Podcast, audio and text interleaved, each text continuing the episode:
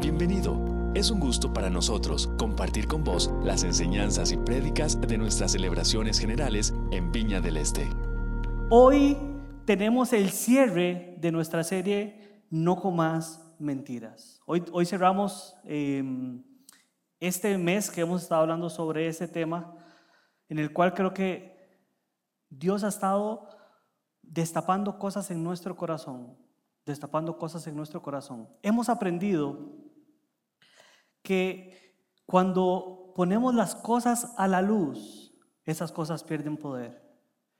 Y es que el enemigo le gusta trabajar con nuestro corazón cuando hay mentiras que nos estamos comiendo y estamos comiendo y estamos comiendo sin darnos cuenta. Y creo que parte de la bendición de esta serie ha sido poder poner cosas a la luz que confrontan nuestro corazón y que hacen que el enemigo pierda poder. Amén. Sí, quiero que piense en esta situación. Usted está sentado en un Starbucks o en McDonald's o, no sé, en la soda Los Taquitos, aquí en el Cristo Sabanilla, en alguna de todas esas, y usted quedó de verse con un amigo o con una amiga a las 3 de la tarde. Resulta que son las 3 y 5 y esta persona no ha llegado. Son las 3 y 10 y sigue sin llegar. No quiero que vuelvan a ver a nadie en este lugar.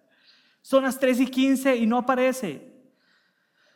Y a las 3 y 20 entra esta persona por la puerta, se disculpa con usted y comienzan la reunión que tenían. ¿A cuántos de los que estamos aquí nos costaría perdonar una falta de este tamaño? ¿Ok?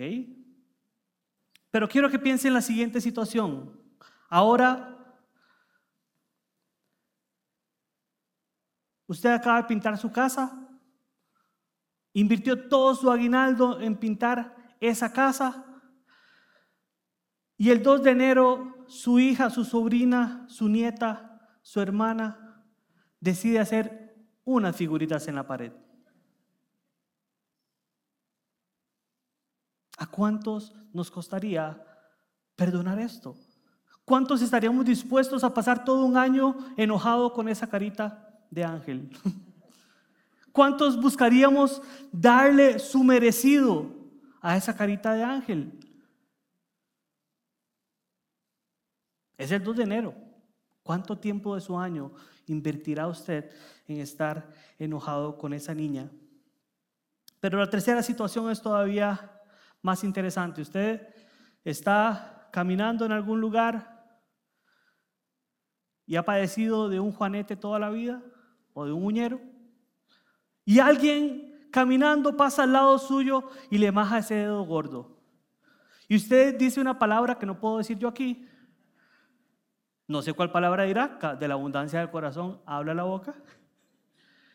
Sin embargo, le duele hasta en las entrañas este pisonazo. La persona se disculpa. ¿Cuánto tiempo estaríamos sin perdonar a esta persona?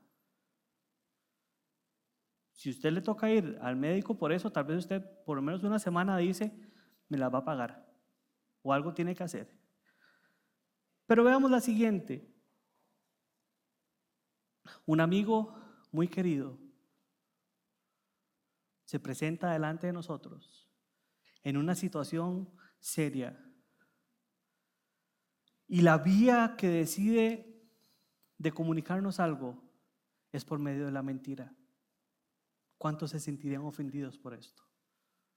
¿Cuántos dirían, no merece mi perdón? ¿Cuántos dirían, es la última vez? que me acerco a este amigo, a esta amiga. Pero las cosas van subiendo de tono. Y usted está en la calle, creo que esto le pasó una vez a Mariela, cuando estaba esperando el bus para ir a la Carpio a hacer su trabajo comunal. y pasa alguien y le arrebata el teléfono que usted con tanto esfuerzo había adquirido. ¿Lo perdonaríamos inmediatamente? ¿O tenemos que procesar ese perdón un poco más? ¿Cuánto tiempo para el enojo, para la ira tendríamos destinado? Pero una de las situaciones más duras, un ser amado, un ser querido, un familiar. Por cuestiones de la vida, es asesinado. Nos costaría perdonar este hecho. ¿Qué haríamos? ¿Cuál sería nuestra reacción ante un evento doloroso que me afecta a mí y que le ha robado la vida a alguien que yo amo? El miércoles 13 de mayo de 1981, en la plaza de San Pedro, no la plaza de San Pedro de aquí, sino la que está en el Vaticano, Mehmet Ali Abka disparó contra el Papa cuatro veces mientras éste entraba en la plaza. Estaba en una gran multitud y un hombre decide disparar no una, no dos, no tres, sino cuatro veces contra, contra la persona que en ese momento era el Papa Juan Pablo II. El Papa tuvo que estar hospitalizado habiendo recibido un atentado contra su vida y se recuperó posteriormente satisfactoriamente. Sin embargo, el 27 de diciembre de 1983, el Papa Juan Pablo II visita a este hombre y le da su perdón. Y las personas que estuvieron en esa cita dicen que este hombre nunca le pidió perdón al Papa. Sin embargo, él decidió voluntariamente entregar el perdón a este hombre que le había hecho un mal, que había atentado contra su vida. Y por último quiero hablar de esta chica, Malala, la niña que el talibán no quería que estudiara y recibió un disparo en la cabeza cuando regresaba en autobús de la escuela a su casa en la ciudad de Mingora, en el noreste de Pakistán. Varias semanas después de estar en cuidados intensivos, ella sobrevivió. Y la frase que le preguntan a Malala cuando le preguntan sobre estos personas que habían violentado su vida y de cierta forma sus facultades, Malala responde, los perdoné desde el primer día. Los perdoné desde el primer día. Y es que los seres humanos hemos entendido el perdón conforme a la gravedad de los asuntos. ¿Cuántos verían con la misma gravedad la niña que pintó la pared o los que atacaron a Malala? Cambia el asunto. Creo que al principio la gente estaba hasta riéndose o pensando, bueno, un, un, majonazo no pasa nada. Pero cuando empezamos a tocar cosas que socialmente pensamos que son más serias, nuestra cara empieza a confrontarnos. ¿Cómo manejamos el perdón? Benjamin Franklin dijo la siguiente frase, tres cosas las tres cosas más difíciles de este mundo son guardar un secreto, perdonar un agravio y aprovechar el tiempo. Y es que muchas veces es complicado poder decidir perdonar, porque muchas veces como seres humanos queremos una retribución por lo que nos ha pasado. Queremos una satisfacción por lo que hemos recibido.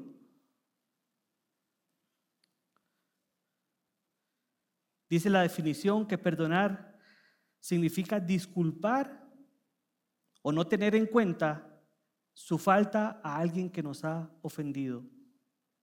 Y vea que la, etimología de esta palabra dice que, que es del latín perdonare, con un prefijo per que significa a través de, y del latín donare, que significa dar.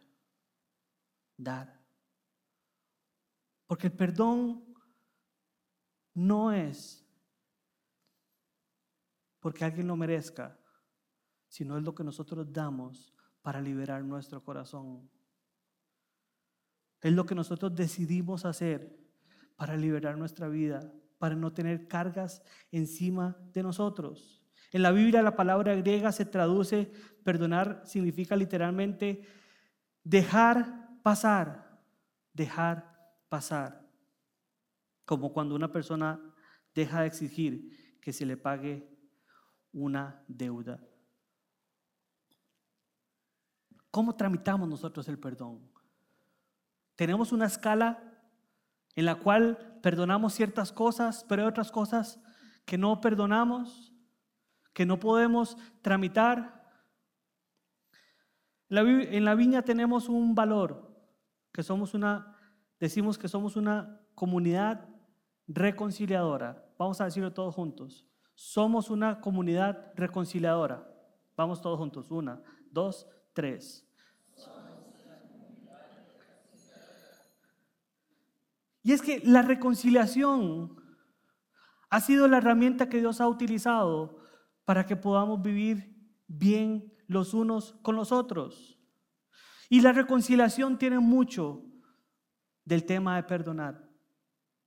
Incluye el perdón, porque si nosotros no damos este perdón, si nosotros no dejamos pasar las faltas que otros nos han hecho, no podemos reconciliarnos. Pero el plan de Dios era perfecto. Y el plan de Dios creó una humanidad la cual lo ofendió. Ya sea le rayó la pared de su casa o atentó contra su vida. No sé en qué magnitud Dios pudo percibir nuestro pecado, pero aún así nos dio una llave, que es el perdón, que es la reconciliación. El perdón es uno de los principios, principios fundamentales para vivir en el reino y disfrutar. El perdón es uno de los principales principios fundamentales para vivir y disfrutar del reino de Dios. Saber que somos perdonados y perdonar es la llave que cuenta las buenas noticias de que el reino de Dios se ha acercado. Esta es la llave para que podamos extender y contar a las personas que realmente el Rey de Reyes vive en nuestro corazón, vive en nosotros. Amén. ¿Cuántos están conmigo? Sin embargo, el enemigo nos ha servido un platote riquísimo. ¿A quién le gusta aquí, no sé, el, lomito, el filet miñón o, o algo así? Ahora al final podemos repartir comida si quieren. A ver qué, nos antojamos. El enemigo nos ha servido un plato que es delicioso. Nos ha servido un plato que sacia nuestro corazón. Nos ha puesto a comer algo que a veces hasta saboreamos una y otra y otra vez. ¿Cuántos de los que les gusta comer carne saborean cada mordisco de esa carne? ¿Verdad? El enemigo nos ha puesto en el plato un filet delicioso que muchas veces lo tenemos en nuestro corazón y lo rumiamos y lo rumiamos y lo rumiamos. Y este platote y esta mentira del enemigo tiene dos implicaciones. Pero la frase es, Dios no podrá perdonarme. Dios no podrá perdonarme. Y es que muchas veces nosotros evaluamos a Dios con respecto a nuestra justicia.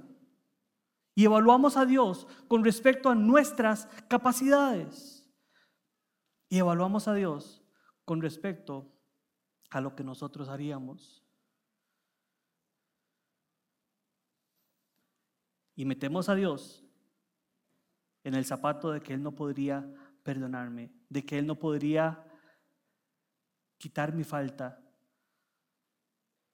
Y muchas veces, si yo preguntara aquí, ¿Cuántas personas saben que Dios puede perdonarnos de todo? Quiero ver manos levantadas. Muy bien. En la teoría estamos espectacularmente bien. Pero la pregunta es cuando usted se levanta en la mañana y sigue cargando este dolor, este pecado, esta transgresión que usted ya entregó a Dios. Y entonces ahí la teoría no pasa a la práctica. Sin embargo, Dios quiere darnos libertad.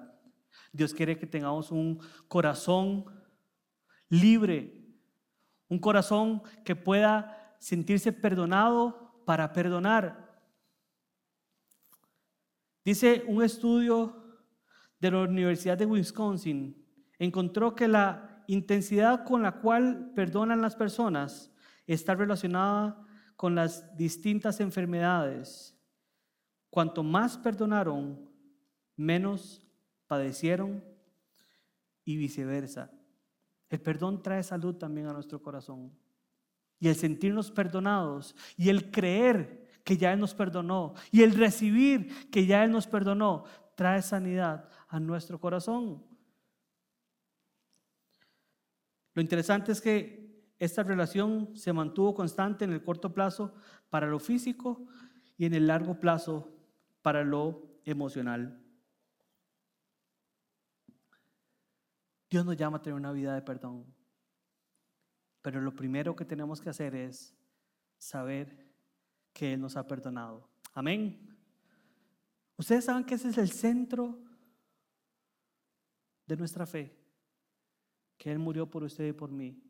Y que dio su vida para que tuviéramos vida en abundancia. Amén. ¿Usted lo cree? ¿Y está agradecido por eso?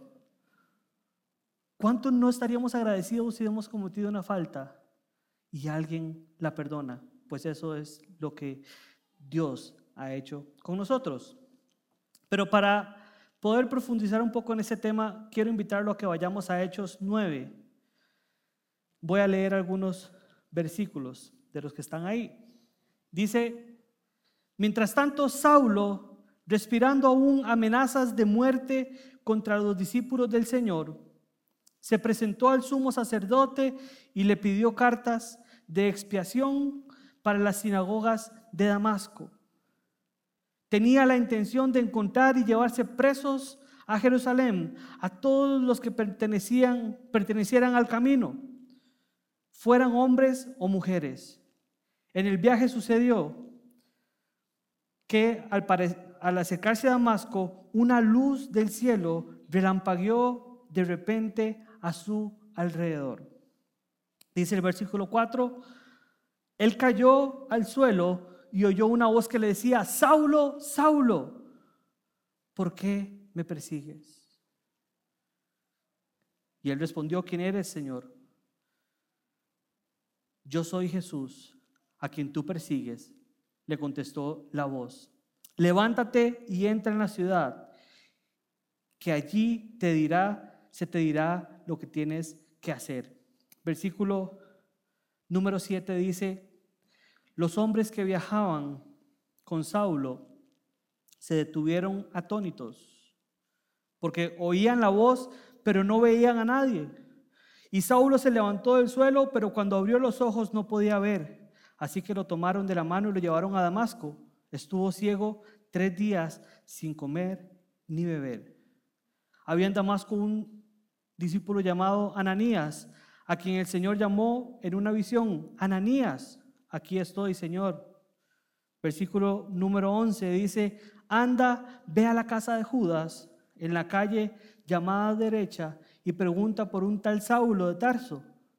Está orando y ha visto una visión a un hombre llamado Ananías que entra y pone la mano sobre él para que recobre la vista. Entonces Ananías respondió, Señor, he oído hablar mucho de ese hombre, de todo el mal que ha causado a sus santos en Jerusalén. Y ahora lo tenemos aquí autorizado por los jefes de los sacerdotes para llevarse presos a todos los que lo los que invocan su nombre. Y el texto sigue, creo que conocemos la historia. Ananías llega, Y Saulo recobra la visión y se une a los apóstoles para empezar a ejercer el ministerio que Dios le había dado. Pero lo primero que yo quiero preguntarle a ustedes, ¿quién entonces era Saulo? Y no quiero hacer toda su historia desde pequeño.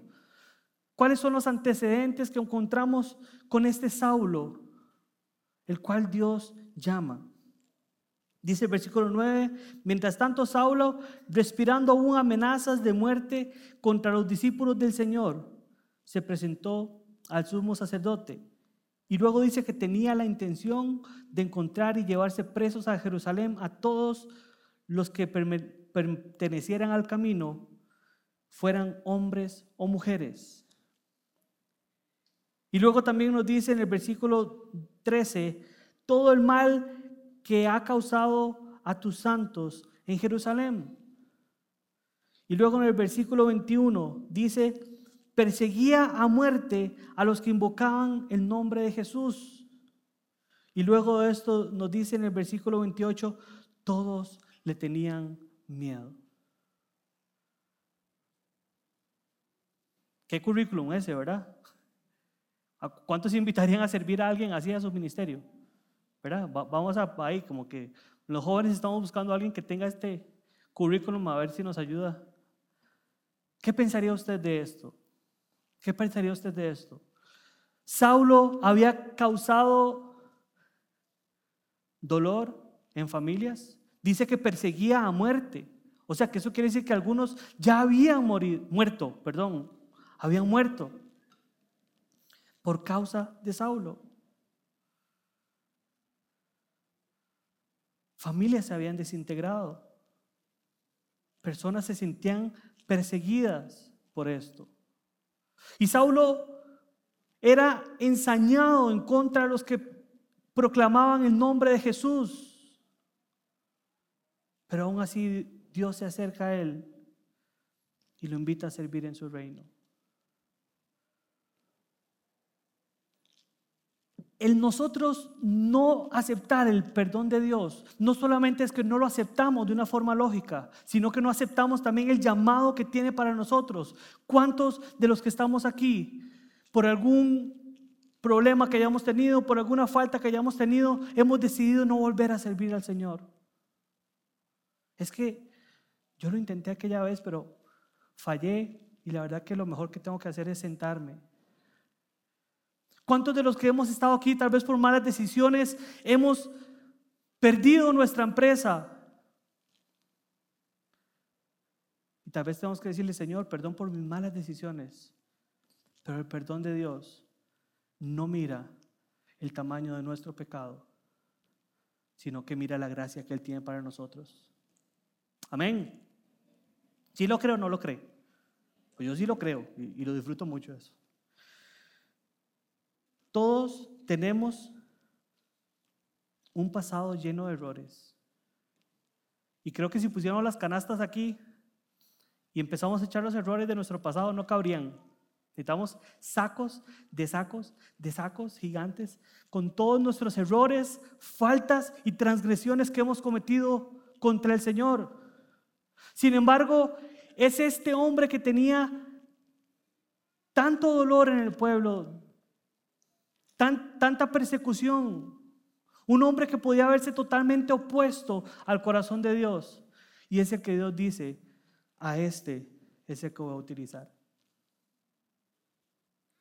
La pregunta que le hago hoy a usted es, ¿qué estamos guardando en nuestro corazón hoy? ¿Qué estamos guardando en nuestro corazón? Que a pesar de que Dios te ha dicho, he aquí todo es hecho nuevo. Hemos seguido cargando esta culpa, hemos seguido cargando este dolor, hemos seguido cargando esta ira, este enojo. Sin embargo, Él dice, todo lo he hecho nuevo. Vea el significado de pecado. Dice, el pecado es cualquier acción, sentimiento o pensamiento que vaya en contra del corazón de Dios, que nos aleja de Él, que nos aleja de Él. La Biblia dice que pecar puede, puede ser hacer algo malo o injusto a los ojos de Dios, o también no hacer lo que es correcto. Y con esta definición yo quiero preguntarle, todos hemos pecado, todos hemos pecado. Y creo que muchas veces todos nos hemos arrepentido delante de Dios y le hemos dicho, Señor, te entrego esto que hay en mi corazón. Te entrego estos malos pensamientos que tengo contra mi esposa, contra mi esposo. Te entrego esta ira que, que siento contra las personas de mi trabajo. Y dentro de esa definición,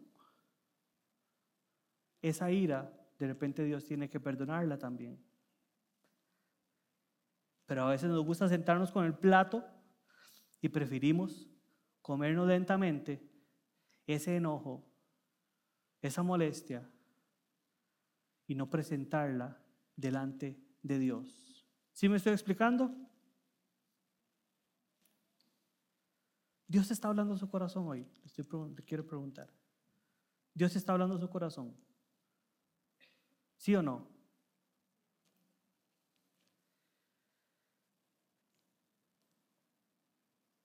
Dice el Salmo 38, 4, 8. Mis maldades me abruman, son una carga demasiado pesada. Por causa de mi insensatez, mis llagas hieden y supuran. Estoy agobiado, del todo abatido. Todo el día ando acongojado. Estoy ardiendo en fiebre. No hay nada sano en mi cuerpo. Me siento débil, completamente deshecho. Mi corazón gime angustiado. Muchas veces nosotros guardamos dolor en nuestro corazón. Y muchas veces andamos con un corazón que está sangrando y sangrando y sangrando. Y muchas veces guardamos esas facturas del pasado. Y muchas veces estamos guardando las facturas del vecino y guardando la factura del compañero y guardando la, factura del familiar. Sin embargo, Dios quiere que tengamos un corazón libre. El no entregar esto a Dios es comer la mentira de que Él no me va a perdonar. Porque a veces lo sabemos. Y aquí hoy todo el mundo levantó la mano sabiendo que Él perdona nuestros pecados. Pero a veces preferimos cargarlos y andarlos cargando en nuestra vida. Sin embargo, hay una promesa lindísima de parte de Dios para usted. Dice Isaías 43, 25, yo sí, yo solo, borraré tus pecados por amor a mí mismo y nunca volveré a pensar en ellos. Y vamos a leerlos todos juntos porque esto es algo que Dios quiere regalarle su corazón. Al contar tres. Una, dos, tres. Yo sí, yo solo borraré tus pecados por amor a mí mismo y nunca volveré a pensar en ellos. Amén. ¿Cuánto le damos aplauso a Dios por eso? Dios no está pensando, Dios no está pensando en su, en su pasado. Dios no está pensando en todo lo malo que ha hecho usted. Dios no está pensando en todas las transgresiones que Saulo había cometido. Dios estaba pensando en qué podía convertir a Saulo. Y esa es una verdad para su corazón. Dios no está pensando en cuántas veces pecaste y cuánto estás luchando con ese pecado. Está pensando en dónde te puede llevar. Si aceptas su perdón. El segundo elemento que quiero rescatar de ese texto de Hechos es que solo Jesús puede liberar nuestro corazón. Dice el versículo 5, ¿quién eres, Señor? preguntó. Yo soy Jesús, a quien tú persigues, le contestó la voz. Levántate y entra en la ciudad, que allí se te dirá qué tienes que hacer.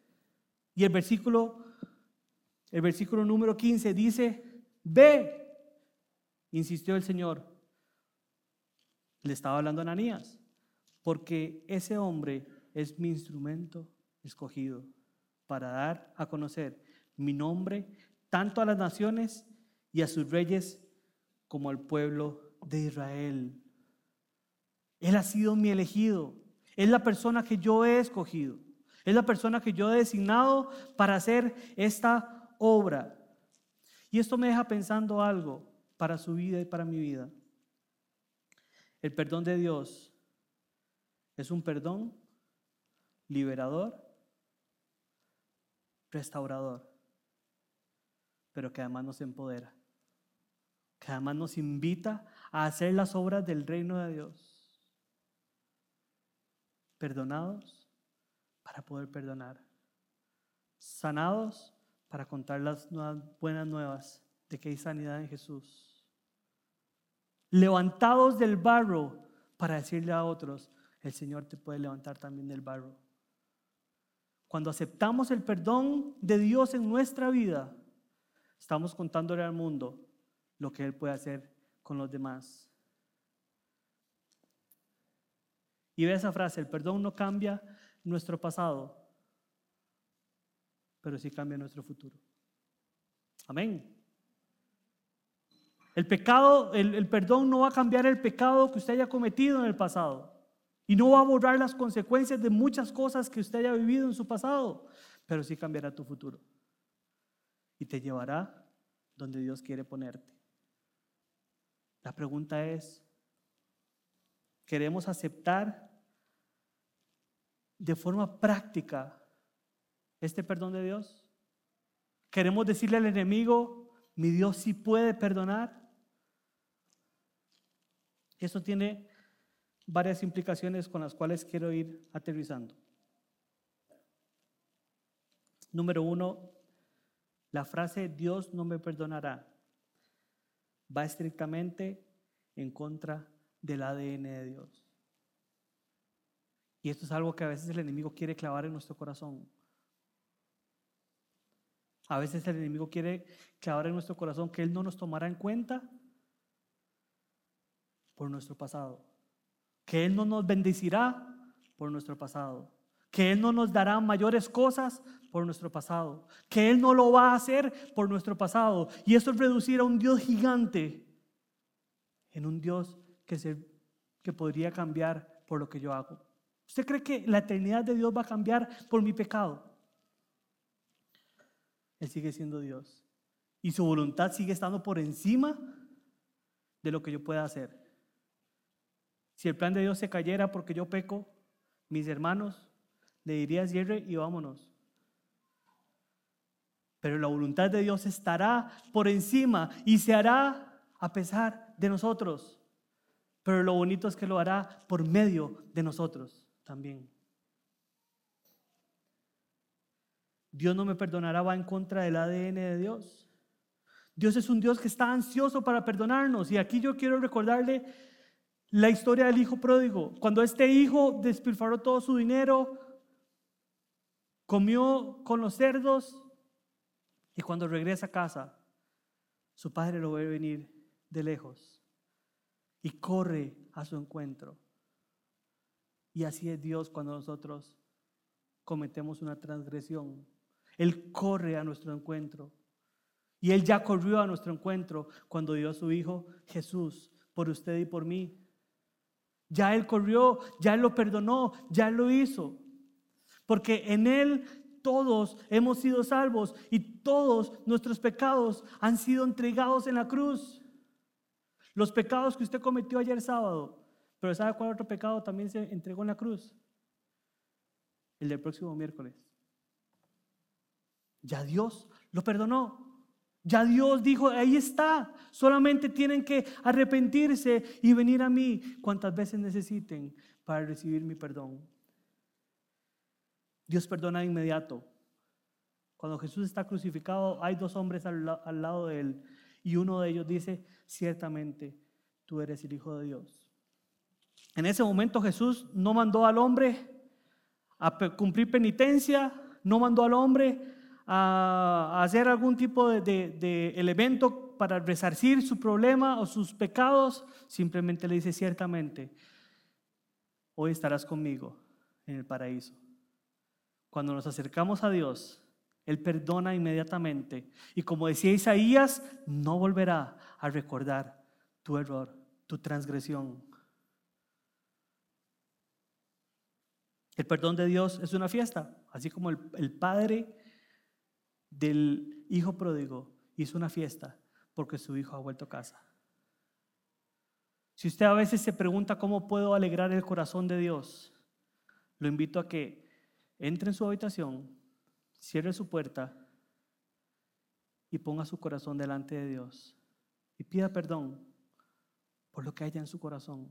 Eso hará una fiesta en el cielo. Eso alegrará el corazón de Dios. Eso hará que los ángeles canten felizmente. Cuarto, Dios, Él no nos acusa, Él se olvida de lo que usted ha hecho. Él no está pensando en el pasado, está pensando en tu futuro. Quinto, el perdón de Dios nos transforma. Yo no sé si usted alguna vez ha conocido a alguien que esté guardando un, pecado o una culpa en su corazón. La misma palabra de Dios nos dice, mis huesos se envejecieron. ¿Por qué? Porque callé mi pecado.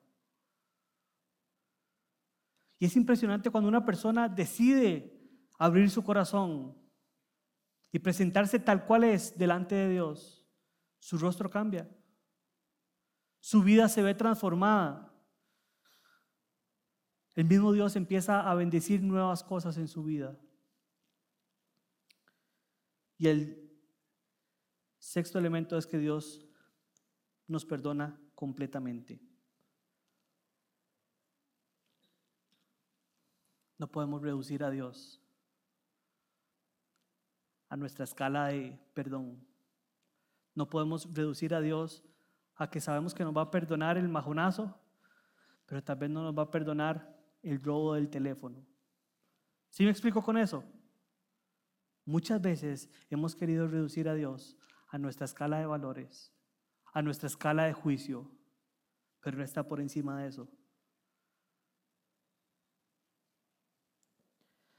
El segundo elemento con el que quiero cerrar es que Dios no me perdonará. También distorsiona nuestras relaciones con otros. Porque si nosotros no somos capaces de entender y aceptar el perdón de Dios para nuestra vida, posiblemente no seremos capaces de perdonar a los demás como lo hizo. Perdona nuestras ofensas. ¿Qué dice después? Como nosotros perdonamos. El no aceptar, el no entender, el vivir con ese temor que el enemigo nos ha metido de que Dios no lo hará y de que Dios seguirá pensando en lo que hicimos, no nos permite perdonar libremente a los demás. Dice, primera, dice Colosenses 3:13, de modo que se toleren unos a otros y se perdonen si alguno tiene queja contra otro. Así como el Señor los perdonó, perdonen también ustedes. Y este es el segundo elemento que el enemigo quiere ponerle a este plato que nos hemos estado comiendo. Y es, a él no le interesa que nosotros aceptemos el perdón de Dios. A él no le interesa que nosotros podamos perdonar como Él nos ha perdonado. Porque entonces el reino de Dios estaría en medio de todos nosotros porque entonces nuestros corazones no estarían cautivos, sino que tendríamos libertad.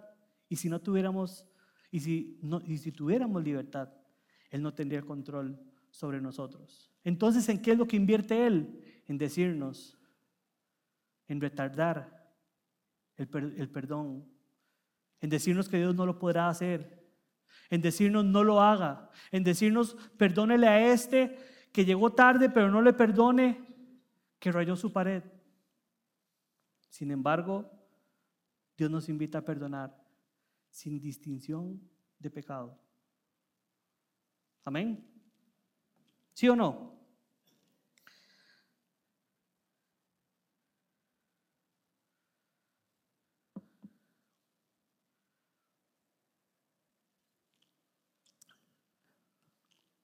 Dios quiere que liberemos nuestro corazón. Y ahora estábamos cantando que donde el Espíritu está, hay libertad. Pero yo quiero invitarlo e invitarla a que tomemos unos minutos. Tal vez el equipo de música me puede acompañar.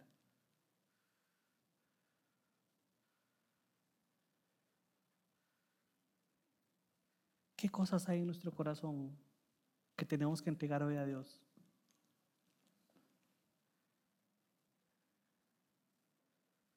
El salmista dijo, examíname, oh Dios. Examíname, oh Dios. Examíname, oh Dios. Yo no sé si usted ha estado cargando algún peso por algún error del pasado que no lo ha permitido seguir adelante. O tal vez usted dice, bueno, sí, Dios me perdonó, pero todas las mañanas volvés a pensar en ese error y por qué hice esto y vivimos en el si hubiera. O tal vez estás guardando algún dolor, alguna facturita con el hermano que tiene que tienes a tu lado. Vamos a decirle todos juntos, ahí donde usted está sentado. Señor, examina mi corazón. Espíritu Santo, dice tu palabra, Señor, que el Espíritu Santo es el que trae en nosotros convicción de pecado. Y hoy queremos abrir nuestro corazón, Señor. Hoy queremos abrir nuestro corazón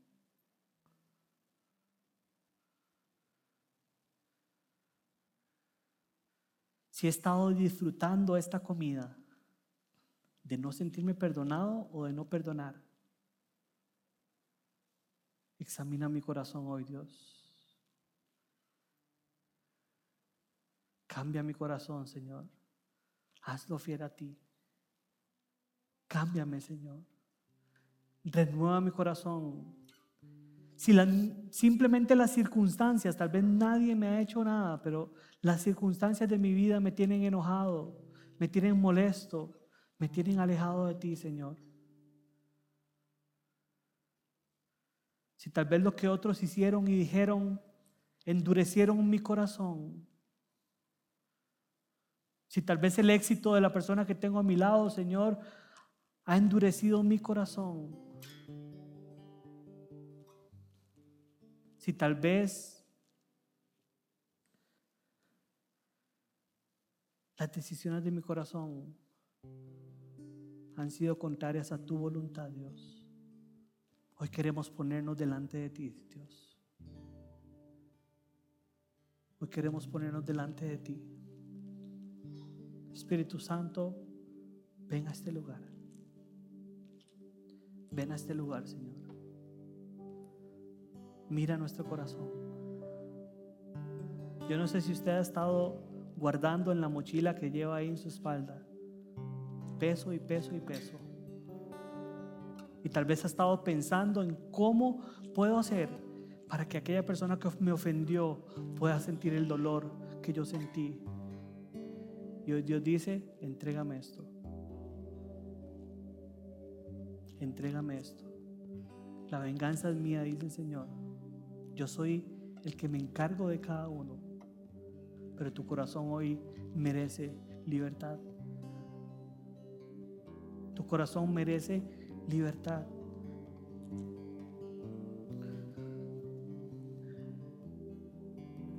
Dice Proverbios 28:13, manténgase con los ojos cerrados, ahí donde usted está. Quien encubre su pecado quien cierra su corazón, quien decide no ver lo que está en su corazón molestando y apartándolo del Señor, jamás prosperará. Jamás prosperará. Sin embargo, quien confiesa y abre su corazón y lo deja, haya el perdón de Dios y la libertad para el corazón y la libertad para su corazón. Y la libertad para su corazón. Salmo 86, 5 dice, oh tu Señor, eres bueno y perdonador. Grande es tu amor por todos los que te invocan. Dios está ansioso de liberar su corazón hoy. Dios está ansioso de que podamos entregar lo que haya. Puede ser una transgresión muy grande o puede ser algo pequeño. Santiago nos decía que también el no hacer lo bueno es por aquello que tenemos que arrepentirnos también. Y creo que hay personas que sabiendo hacer lo bueno han decidido no hacerlo más. Porque en algún momento fueron ofendidos. Porque en algún momento fueron lastimados. Y hoy Dios dice, regresen a mí.